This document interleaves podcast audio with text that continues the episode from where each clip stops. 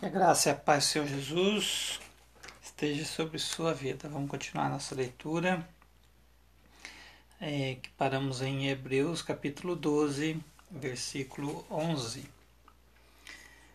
E lemos na nova versão é, da linguagem de hoje.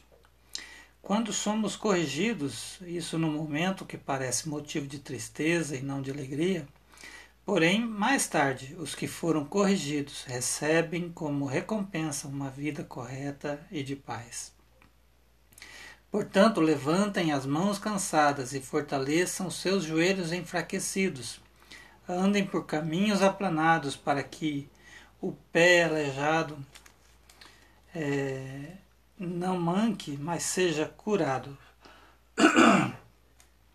Procurem ter paz com todos e se esforcem para viver uma vida completamente dedicada ao Senhor, pois sem isso ninguém o verá. Tomem cuidado para que ninguém abandone a graça de Deus. Cuidado para que ninguém se torne como uma planta amarga e que cresce e prejudica muita gente com seu veneno.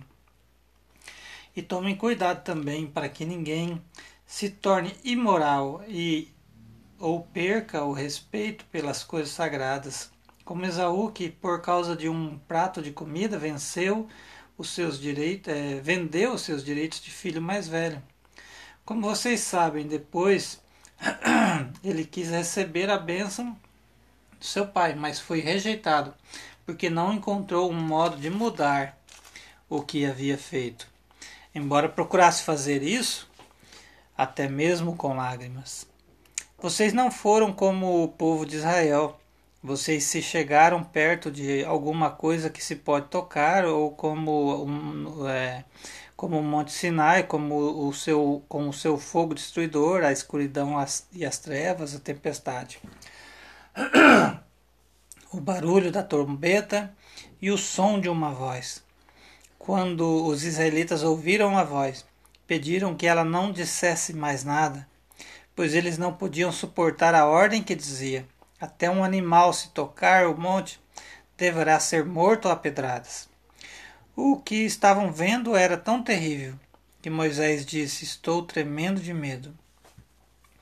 Pelo contrário, vocês chegaram ao Monte Sinai e à cidade do Deus vivo, a Jerusalém celestial com os seus milhares de anjos.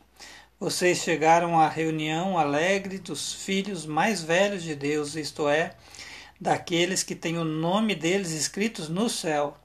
Vocês chegaram até Deus, que é o juiz de todos, e chegaram também aos espíritos dos que são corretos e que foram aperfeiçoados. Vocês chegaram até Jesus, até fez a nova aliança e que borrifou o sangue Versículo 24: Vocês chegaram até Jesus que fez a nova aliança e que borrifou o sangue que fala de coisas muito melhores do que o sangue de Abel. Portanto, tenham cuidado que não recusem e não recusem ouvir aquele que fala. Aquele que recusaram ouvir a pessoa que entregou a mensagem divina na terra não puderam escapar. Por isso, muito menos escaparemos nós se rejeitarmos aquele que lá do céu nos fala. Naquele tempo, a voz de Deus fez com que a terra estremecesse, mas agora ele prometeu isto: mais uma vez farei com que trema não somente a terra, mas também o céu. As palavras, mais uma vez, mostram bem que as coisas criadas serão abaladas e mudadas para que as que não podem ser abaladas continuem como estão. Por isso, sejamos agradecidos, pois já recebemos um reino que não pode ser abalado. Sejamos agradecidos e adoremos a Deus que, de um modo que o agrade, com respeito e temor. Porque, na verdade, o nosso Deus é um fogo destruidor. Capítulo 13 Continue a amar uns aos outros como irmãos em Cristo. Não deixem de receber aqueles que vêm à casa de vocês, pois alguns foram hospitaleiros e receberam anjos sem saber. Lembre-se dos presos como se você estivesse na cadeia com eles. Lembre-se dos que sofrem como se você estivesse sofrendo com eles. Que o casamento seja respeitado por todos e que os maridos e as esposas sejam fiéis um ao outro.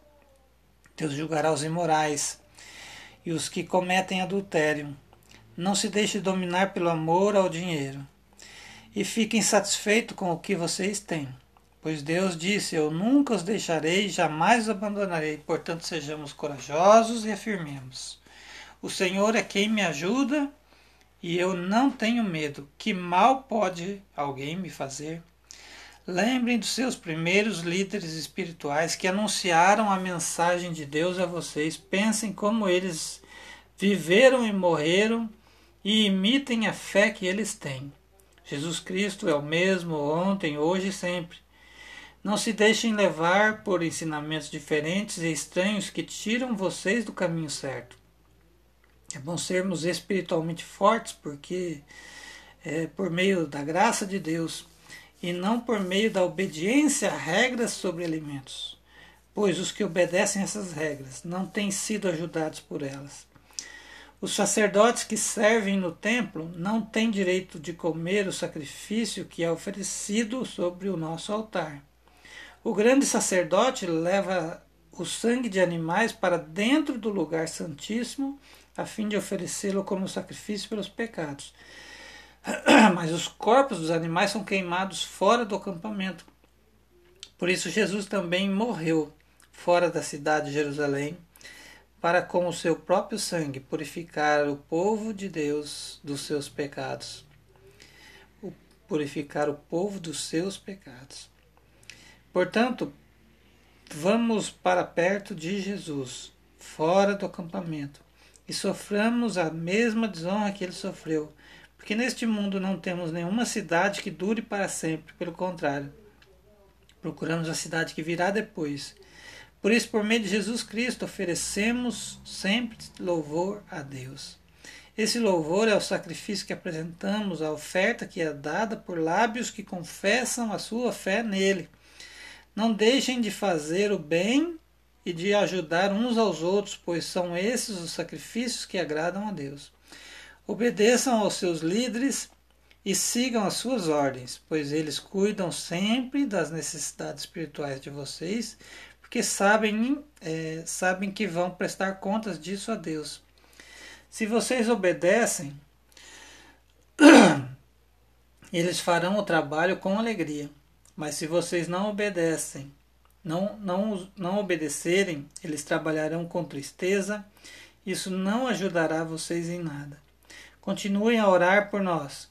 Temos certeza de que a nossa consciência está limpa, pois sempre queremos fazer o que é correto. E peço a vocês, de modo todo especial, que orem para que Deus me mande de volta a vocês o mais depressa possível. Esse versículo 19 aqui merece um pouquinho de estudo, porque está dando a impressão aqui de que é Paulo que escreveu essa carta, né? Vamos dar uma conferida aqui com a versão NVI. Aqui nós estamos lendo a nova tradução linguagem de hoje. Né? Vamos ler aqui em Hebreus capítulo 13, versículo 19. Porque quando. Isso que é meditar na palavra, né? quando a palavra de Deus chama atenção, é bom a gente ver na hora, né? Hebreus capítulo 13, versículo 19. Da NV diz assim: Particularmente recomendo que orem para que eu lhes seja restituído em breve. Você vê que esse texto é alguém que poderia estar preso, né, que é o caso de Paulo. Né? Então dá uma sensação assim que Paulo seria o autor da carta aos Hebreus. Mas é verdade que não se sabe quem é o autor, tá bom? É, versículo 20. Deus ressuscitou os nossos, o nosso Senhor Jesus, que por causa da sua morte na cruz é o grande pastor do rebanho. E é por meio do sangue de Jesus que a aliança eterna é selada. Que o Deus da paz lhes dê tudo de bom que vocês precisam para fazer a sua vontade. E que Ele, por meio de Jesus Cristo, faça em nós tudo o que lhe agrada. E a Cristo seja dada a glória para todos sempre. E amém. Meus irmãos, peço que escutem com paciência essas palavras de ânimo, pois esta carta que escrevi não é muito longa. Olha só. Será que foi Paulo? Versículo 23. Quero que saibam que o nosso irmão Timóteo já saiu da cadeia. Tá vendo só? Será que era Paulo? Se, se ele vier logo, eu o levarei comigo quando for ver vocês. Saudações a todos os líderes da igreja, daí e de todo o povo de Deus. Os irmãos da, da Itália, olha só, também mandam saudações a vocês. Que a graça de Deus esteja com todos vocês. Amém?